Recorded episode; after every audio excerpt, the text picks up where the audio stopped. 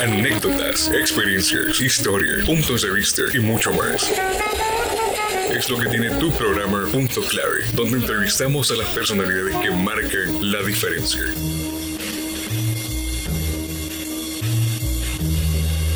Nacional Autónoma de Honduras, Santiago Ruiz, quien hablará un poco nosotros sobre las, em, los grandes retos de la investigación de la Universidad Nacional Autónoma de Honduras, sus perspectivas y desafíos que se tienen a corto y mediano eh, y largo plazo, y también un poco sobre esos récords históricos que se están llegando de, investigación por parte de la máxima casa de estudios.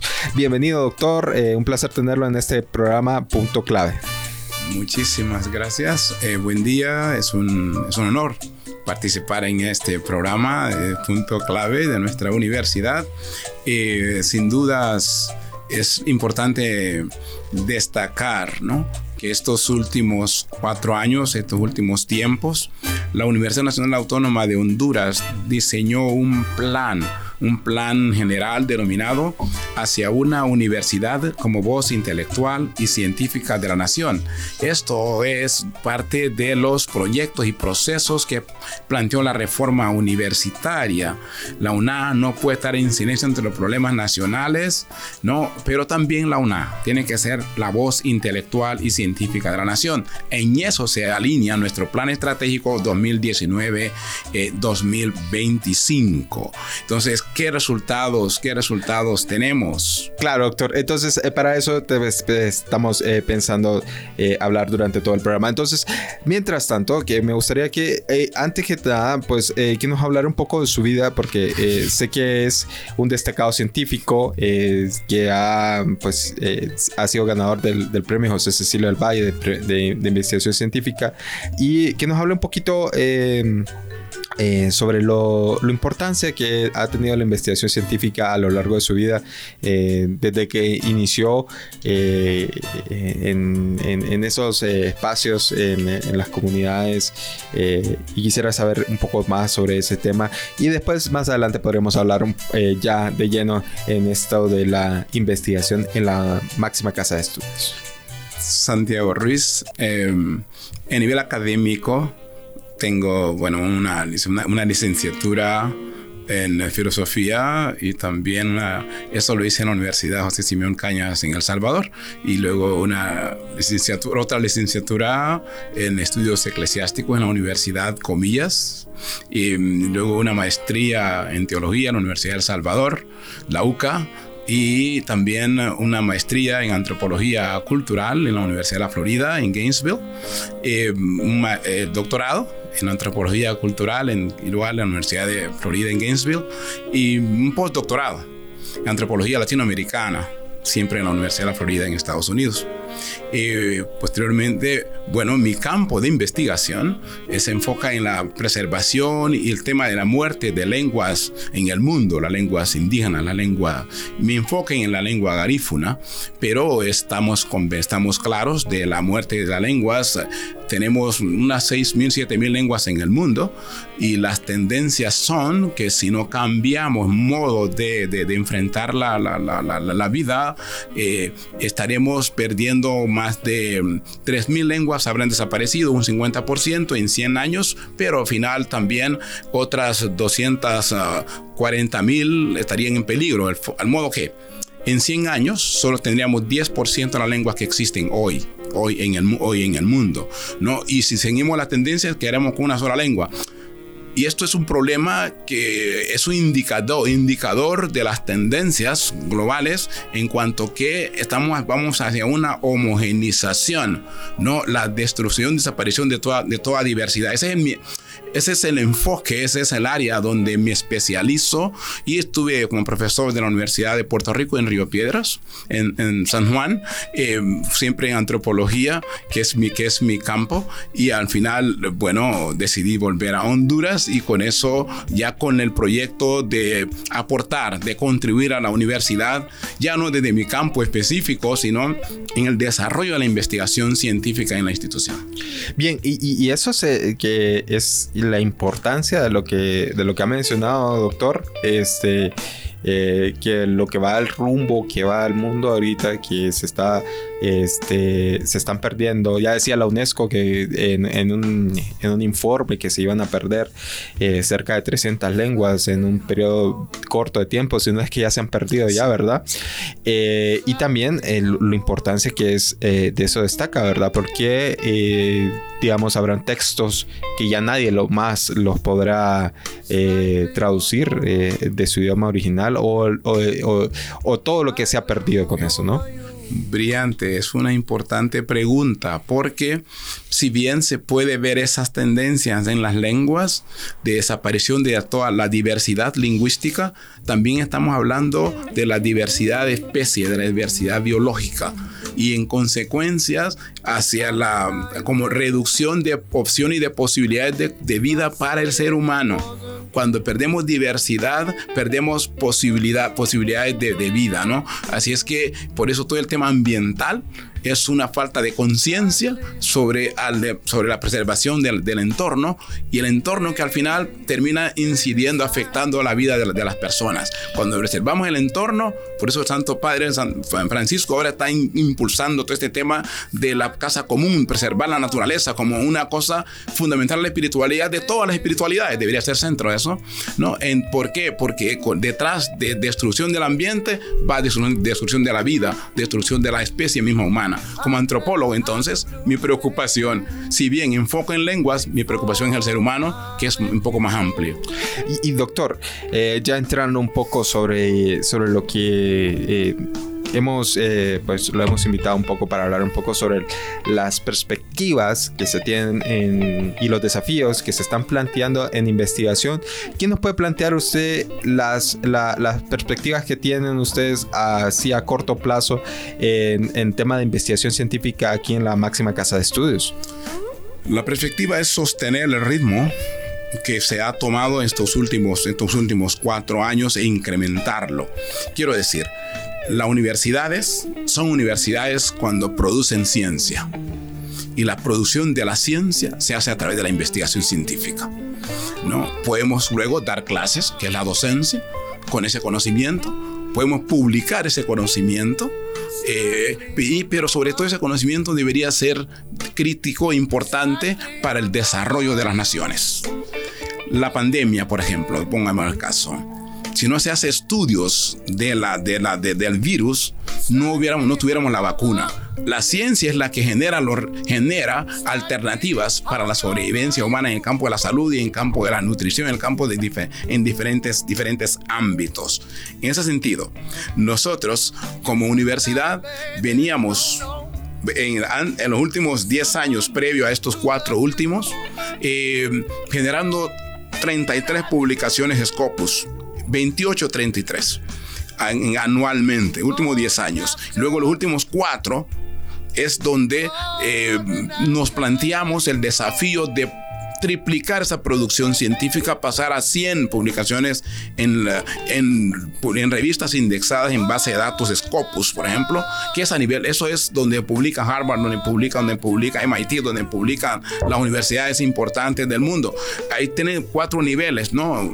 Primero, de primero a cuarto cuartil, siendo el primero el más, el más relevante y el más citado, donde, es, donde tú compartes conocimiento con el mundo. Y la autónoma solo en el año 2000 2020 nosotros el 60% de nuestras publicaciones eran cuartil 1. O sea, por eso eh, nuestro reto era generar al menos 100 publicaciones de Scopus al año, que era triplicar lo que veníamos haciendo en 10 años, ¿no? Y sostenerlo por 4 años para poder entrar al ranking mundial. Por eso la UNA, el año 2022-21, ya entramos al ranking mundial. ¿No? Y, pero... Y, eso, doctor, eh, trae consigo, pues, eh, los desafíos que usted ya mencionaba, ¿verdad? Eh, una cosa es llegar y otra cosa es mantenerse. Entonces, ¿qué se está planteando para, para mantenerse? porque es un desafío, ¿verdad? mantener la investigación con ese ritmo de trabajo. Para sostenernos, mantenernos, hemos, tenemos un plan general denominado hacia una universidad como voz intelectual y científica de la nación, que de hecho inicia 2019 a 2025. En la primera fase del plan era el posicionamiento en el ranking. Segundo, eh, que a su vez lo integra un departamento académico, es el desarrollo curricular, la gestión curricular. Que necesitamos, queremos apuntar a la formación de nuestros profesionales que salgan con competencia e investigación. Pero eso qué supone? Supone pasar por la formación de los profesores. ¿no? Entonces, eso va a requerir un poco más de tiempo lograr ese resultado. O sea, los grandes resultados no, se logran de un día para otro. Tiene, tiene que tener un plan. Y posteriormente, para que esas investigaciones sean, sirvan al Estado, sirvan al país para toma de decisiones, para la transformación de la nación. Con eso, habríamos cumplido, logrado en 2025 el sueño de la reforma universitaria, que fue el de 2005 para acá. Entonces, la formación de los profesores en investigación o contratación de PhD, contratación de personas con, perfil en investigación. Eso es relevante, pero no solo para, la, para el ranking, pero también para la acreditación. HCR vuelve en 2024, el próximo año. Y eso trae más consigo como retos. Entonces, si, si, si bien entiendo, lo que se está desarrollando ahorita es eh, pensando en la contratación de PhDs que estén enfocados en la investigación científica, eh, generar las competencias en los estudiantes universitarios que se están pues eh, egresando actualmente, actualizar las competencias en los, en los docentes, en el cuerpo docente de la Universidad Nacional Autónoma de Honduras. Eso para generar las, las condiciones para la sostenibilidad, de, ese proceso, de ese ranking y mantenernos mantenernos mínimo 100 publicaciones. De hecho, los últimos tres años estamos por encima de los 100, 120, 150. Este año, el año pasado, cerramos con 150 publicaciones. Nuestra meta era 100, llegamos a 150 en Scopus. Entonces debemos mantenernos, mantener esas publicaciones y estamos generando un congreso, el Congreso de Investigación Científica de la UNA, desde el año pasado, eh, supone que quien participe, presente un paper, presente un trabajo, tiene que haber sido revisado por pares y listo, aprobado para publicación en la revista Scopus para que participe. Hablando de congresos, eh, recientemente se desarrolló un congreso de, investigación científica por parte del, de de su dirección, de la que usted, de investigación la, que usted dirige. Y quisiera que nos comentara aquí, porque uno de los, de los grandes eh, eh, momentos de eso era que muchas de las, de las ponencias que se iban a desarrollar ahí se iban a publicar en revistas, ¿no? Entonces, eh, ¿cómo va ese proceso? Es, está, ¿Cómo tenemos ese proceso? Perfecto. nos hicimos contrato, gestionamos relaciones con dos, dos revistas que están indexadas en base de datos Scopus. Bio, eh, Bionatura y, la revista eh, de Desarrollo y Sociedad. Entonces, eh, los que están en Bionatura son en el campo de las ciencias médicas, ingenierías. Ahí se lanzaron 27 ponencias, publicaciones, estudios, proyectos de investigación y esas todas fueron publicadas el año pasado.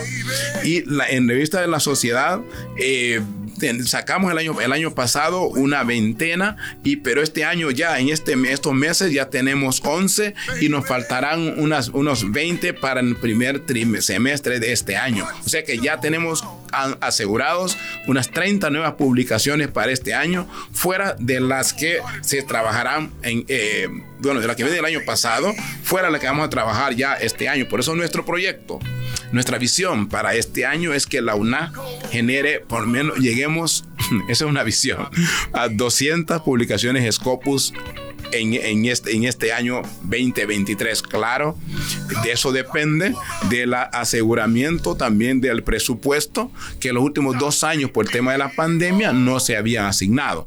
Los fondos a las becas de investigación científica y este año tenemos 37, por ejemplo, becas sustantivas que son de medio millón de lempiras y que están asignadas, van a estar asignadas a instancias de investigación, a centros regionales, ciencias de la tierra, por ejemplo, a distintas, tenemos un proyecto satélite Morazán, en un fondo allí para, para, para establecer un poco la, base, la, base que en tierra. O sea, eh, ese fondo es importante. Tenemos dos años, dos años sin recibir los fondos. Y entonces, y eso va a ser clave para asegurar esos resultados. Es decir, también implica inversión, ¿no? para como un desafío importante en un país que nos estamos como financieramente con algunas complicaciones. Y, bueno, con esto, todo lo que estamos logrando, este, con este tema de la investigación y todo lo que se está llegando a, tales esferas, eh, le plantearía a usted ahorita ¿Qué se está logrando con este tipo de investigaciones? ¿Qué, hitos, aparte de, tener la investigación, qué es lo que se está logrando con este tipo de investigaciones? ¿Qué estamos logrando? Hace cinco años, la Universidad Nacional Autónoma de Honduras en el SUCA, a nivel de Centroamérica, estábamos en la posición 9-10. Esa era nuestra posición como histórica ya cuando mantenemos publicaciones Scopus 100, eh, por tres años consecutivos, mínimo 100, y entramos al ranking mundial, la UNA pasó a la posición quinta, la quinta mejor mundial en Centroamérica. Pero un año más tarde, cerramos el año pasado, lo celebramos con fuerza en la dirección, pero tenía que haber sido una celebración de país, porque la UNA, según Chimago, es ahora la tercera mejor universidad de Centroamérica, solo superada por la Universidad Nacional de Costa Rica y la Universidad de Costa Rica, la UCR. Incluso la UNA ha estado publicando y siendo citado su trabajo más que, que el Tecnológico de Costa Rica. O sea, que eso es una, yo no lo esperé, no llegar a, a, llegar a esto, pero entonces si vamos a 100, a 200 publicaciones, vamos a disputar el terreno con la Nacional de Costa Rica. No sé la UCR, ¿no? Yo tengo mucho respeto por la UCR. Eh, no, yo también. Y, por las grandes universidades costarricenses. pero, pero, sí, pero de ahí solo, solo, solo, en Costa Rica solo quedan dos nos faltan, ¿no? Para llegar al primer lugar en Centroamérica, ¿no? Entonces, pero la UCR, no, yo no, yo, no, yo espero, no, no, creo verlo, pero yo, pero el que venga debe, debe aspirar, pero la segunda sí, porque estamos a 12 posiciones de la Nacional de Costa Rica ahorita en el ranking mundial. Y, eso pues va a traer pues eh, seguramente va a traer eh, grandes eh, recomendaciones por parte del, de la universidad. Y qué bueno por el país que se, que se está generando eso de parte de la universidad que estamos pues básicamente estamos aportándole mucho a, la sociedad. Y, dentro de eso que a largo plazo después de esos cuatro años que, que esperemos que todo vaya marchando en la orden sabemos que los planes nos no son del todo perfectos. A veces eh, se van unas cosas en el camino, no se tienen contemplado ciertas cosas. Pero después de eso, ¿Cuál es el, cuál es el camino de la universidad? ¿Qué camino de seguir a largo plazo eh, para que sigamos generando pues expectativas eh, en, el tema de la investigación? Ese es como un desafío institucional, pero también personal y profesional para mí. ¿no? Hemos estado en Centroamérica y escuchaba al director de IESAL UNESCO, que es el Instituto Internacional de la UNESCO para la Educación Superior en América Latina y el Caribe, donde tenemos la, la oportunidad de ser miembro del Consejo de, de Gobierno que incluso en Argentina incluso está pasando algo de eso. Las universidades están más enfocadas en la docencia y no en la investigación científica en nuestras universidades en la región. Y el SUCA también lo plantea el secretario general del SUCA como un déficit en la región la investigación. Y, eso pasa eh, en casi en muchas universidades, ¿no? Que se está enfocando mucho en, la, en la, transmisión de los, de los, de los conocimientos, pero no en la, en la desarrollo del conocimiento en sí. claro, transmite un conocimiento, pero no estás produciendo conocimiento. Y eso es un reto por cuanto que el conocimiento que traes generalmente es para responder a unas realidades distintas, ¿no? Que tu región. Entonces necesitamos generar conocimientos endógenos, conocimientos de nuestra realidad para poder responder efectivamente, eficientemente a los problemas de, de nuestro entorno. A ver, ¿cuál es el reto? El reto entonces es que el profesional que entre tenga las competencias de investigador científico. ¿no? Eh, pero para ello, la UNA pasó de... En este momento la UNA tiene 62% de profesores que solo tienen grado de licenciatura y un 30 y algo por ciento que tienen grado de maestría y anda un 4 o 5 por ciento con doctorado. ¿no? Eh, la experiencia de investigación como tal generalmente se desarrolla en el doctorado, pero también los maestrantes, ya personas con maestría, pueden desarrollar competencia de investigación, pero no puede ser que nuestros profesionales tengan que sacar una maestría y estar trabajando. O el país debe ver hacia elevar el perfil de su talento, pero uno, uno necesita tiempo para digerir el conocimiento, para producir conocimiento. Nuestra maestría no deben contentarse con que nuestros profesionales, nuestros estudiantes, nuestros maestrantes también trabajen y estudien. Esa es una decisión de país. Si el país quiere arrancar, necesitamos generar esas condiciones, que nuestros estudiantes de maestría, posgrado sean becados, ¿no? Para que, para que dediquen el tiempo. O si trabajan, como sucede en otros países, yo tuve la dicha, bueno, estudiar en Estados Unidos y trabajé un tercio del tiempo, pero siempre dentro de mi campo de investigación. La universidad me pagó, yo daba clase de garífuna en la Universidad de la Florida y por dar, mientras yo estudiaba, estudiaba el garífuna, lo estaba dando las clases y la universidad me pagó todos los estudios, mi estancia y todo por dar garífuna en la Universidad de la Florida. Entonces, mi trabajo a su vez estaba alimentando a mis estudios. ¿no? Y eso, por eso yo cuando yo saludo, respeto realmente a los jóvenes que sacan maestría y trabajando, hacen doctorado y trabajando, no es justo. No, además, no es, una, es una oportunidad perdida cuando un país tiene talentos, pero no lo, no lo estamos aprovechando. Pero eso es, decir, es decir, que lo, que lo que se podría potenciar, digamos, en, digamos, en la universidad, que se estén dando esos, eh, tal vez maestrías en, en, esa área y darle la oportunidad de los, a los maestros de poder eh, trabajar en el campo de estudio, ¿verdad? Podría ser una, y, y eso podría aportarle tanto a nivel de, de investigación, de de, de lo, lo, que se genera, ¿no? Entonces eso sería una buena salida también para, para plantear lo que misma precisamente usted ha mencionado, que no se le está dando la oportunidad al, al maestrante de poder enfocarse directamente en los estudios. En los estudios, ¿no? Eh, así, ese es un desafío que lo pongo en esta, en esta mesa, ¿no? Y el desafío de país, porque es una oportunidad perdida cuando nos, nuestros profesionales generalmente terminan sacando el título pero tampoco tuvieron un, un, asesor de entrada en su desarrollo. No estoy criticando los posgrados, solo estoy viendo la, cuando si queremos egresar profesionales con perfil de investigación, tiene que hacer investigación el profesor en su formación. Y eso no se hace si estás trabajando al mismo tiempo. ¿eh? ¿No? Entonces, ese, ese, por eso se plantea el desafío como una visión de país lo estoy diciendo porque las cosas hasta que no se dicen, luego no se toman, ¿no? Entonces, que el país tenga que ir pensando en esa dirección no hay recursos financieros, pero si invertimos en talento humano, el país sí va a dar desarrollo, da el salto del país.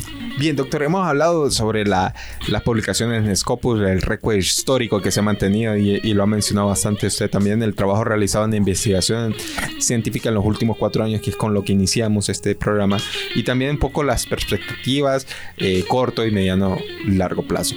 Y solo me gustaría que no, entonces nos enfocara usted eh, y nos con, comentara qué podemos esperar también a nivel de porque muchos de los estudiantes eh, se pueden se pueden interesar también en eso este ya también usted ya lo mencionaba sobre las capacitaciones de los egresados que, que actualmente que se puedan tener ¿Qué visualiza usted en los próximos dos años de, de la investigación, así como vamos, eh, para que darnos una perspectiva general, una perspectiva general eh, en quién va a afectar?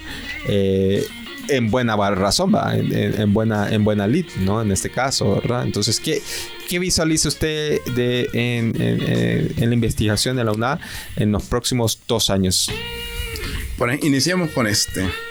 Es para este año, eh, recibiendo el, el, presupuesto de la dirección ya asignado, eh, estaríamos invirtiendo en un 85% de del, presupuesto en asignación de becas sustantivas y becas para desarrollo de instancias de investigación, creación de instancias. ¿Qué son estas instancias?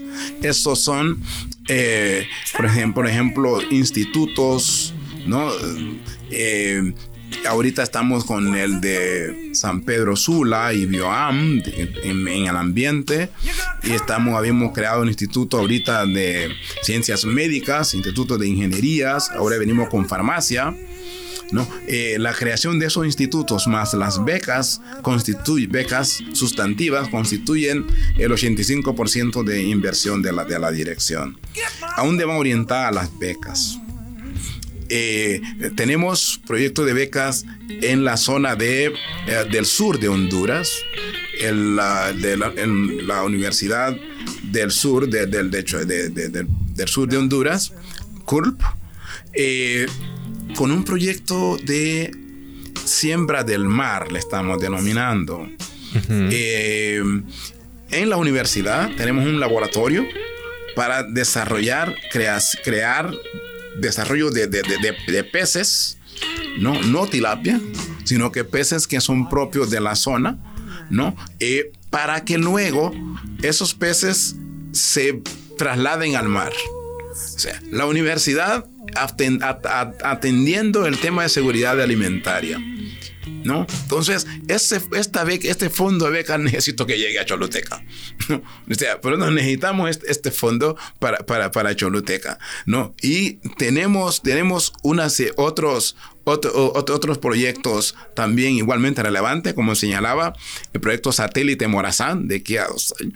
¿no? ¿Y para qué el satélite Morazán? El satélite Morazán nos va nos va a permitir actuar antes, antes de la prevenir acción, prevenir la, la, inundación, por ejemplo, en la zona, en la zona de San Pedro Sula, que va a ser un mundo de los, de los momentos, de los espacios de enfoque, de los caudales de los ríos, anticipación ¿no? Es porque satélite, cuando no hemos resuelto lo de tierra, porque lo de, lo de satélite te permite entender mejor lo que pasa en la tierra. Entonces, ahí necesitamos un presupuesto de un millón de lempiras que una ya está presupuestada en la dirección.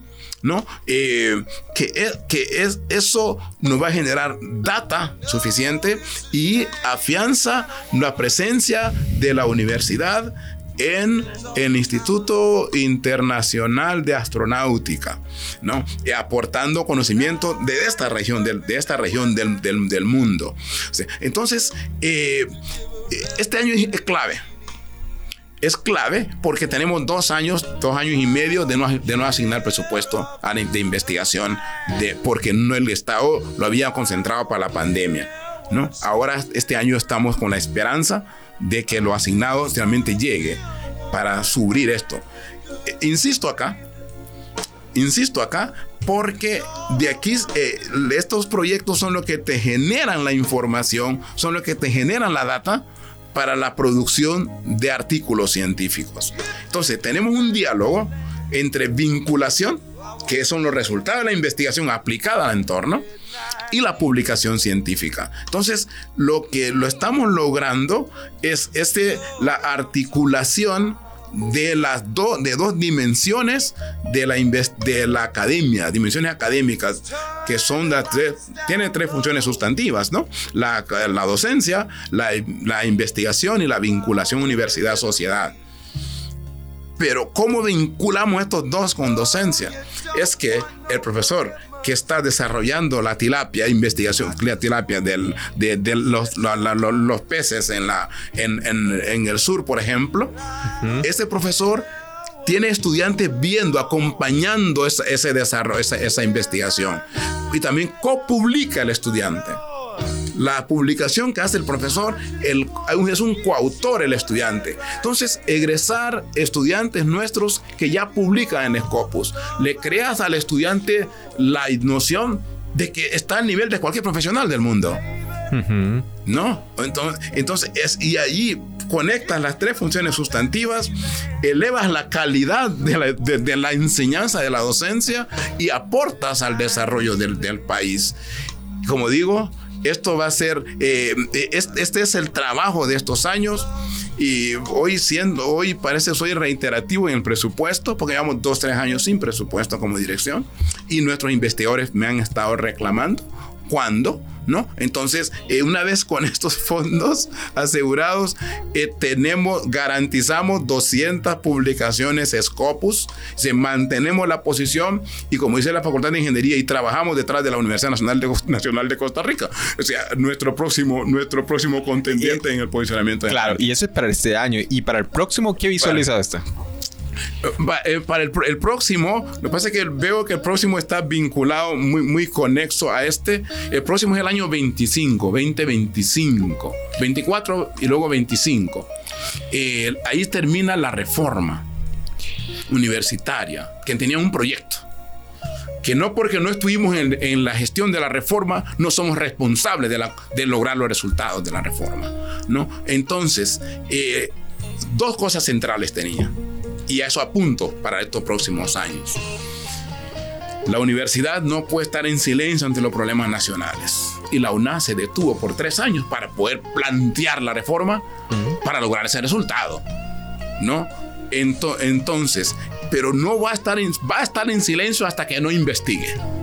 Hasta que la investigación no sea parte dinámica de la actividad normal de un departamento académico, la UNAP va a estar en silencio porque va a tener que estar dependiendo de información, de datos de otros investigadores de otros países del mundo para generar una clase. Pero si la clase, el resultado de la clase, es el producto de la investigación del profesor y que acompaña, acompañado de, de estudiantes, y que la clase no es más que para discutir resultados o procesos de, de, investigación. Entonces, no hasta, si no logramos eso, no vamos a poder ser voz aportar a las aportar a las a las ciencias. Entonces, por eso estoy reiterando, ¿no? La relevancia de la inversión al país. Ahora no solo a la UNA, al país. Inversión en investigación científica, inversión en talento humano. Bueno, doctor, eh, ya para concluir un poco este programa, eh, me gustaría eh, recordarlo a, los que nos escuchan que también pueden seguirlo a través de, los podcasts que estamos lanzando en, en Anchor y en Spotify. Me gustaría que a manera de conclusión ¿Qué, ¿Cuáles son los tres aspectos que usted crea que son importantes para que sigamos en la línea de una, de una universidad investigadora, así como tienen en, el, en, su diario, en el periódico de la, de la dirección? Esas tres acciones que son necesarias, sé que hay muchas, pero las que usted considera eh, fundamentales para darle origen a otras acciones y también que nos, eh, dentro de esas tres acciones, también nos comentara este, qué impacto pues, eh, se espera de esa. Tres acciones.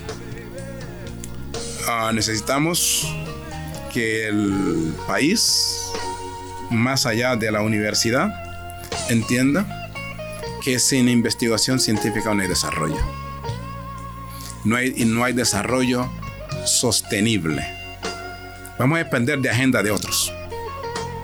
¿no? Y depender de agenda es ser un subalterno.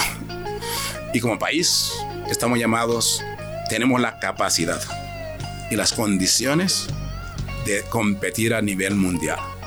Y la UNA se lo ha autodemostrado, lo ha demostrado al país al entrar al ranking mundial ¿no? Entre las mejores 1500 universidades del mundo. Solo esas son. Los demás no, aparecen.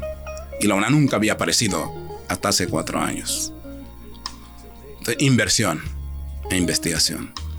Inversión en talento, en talento humano.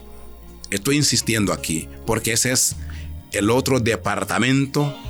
Ah, tenemos tres departamentos académicos en la dirección enfocados en el proyecto el departamento de innovación, que es el que tenía que ver más con publicaciones y posicionamiento en el ranking, el departamento de desarrollo curricular para que nuestros planes de estudio tengan componente de investigación y que nuestro, ah, pero sobre todo eso se mide con el perfil del egresado que el egresado salga con competencias en, en investigación y que esa investigación aporte al, al, al desarrollo humano. Entonces, si son, hay tres elementos importantes, es mantenernos publicando, en mantener los mínimos 100, 100 publicaciones en Scopus como, como, como institución, invertir en el desarrollo de los profesores, de formación de nuestros profesores en el área de investigación o incluso gestionar la contratación de personas que ya están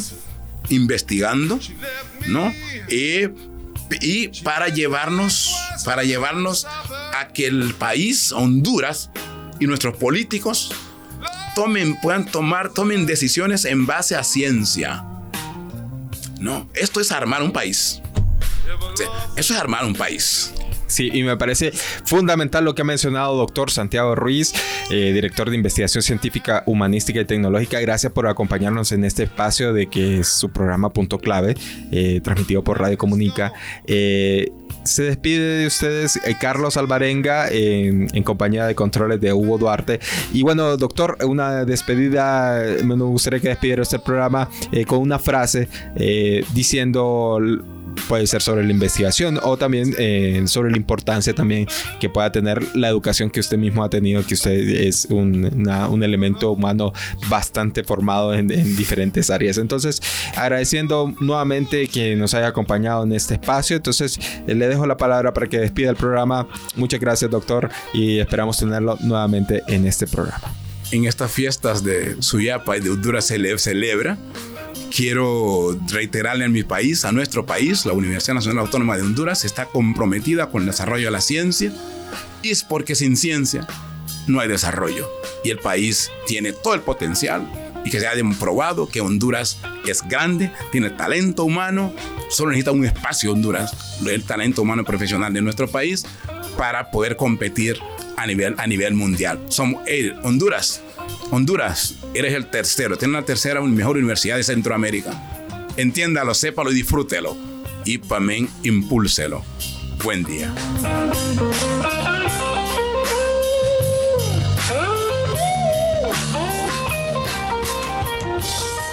Biografías de personajes que te pueden interesar. Y encontrar el punto clave de tus temas.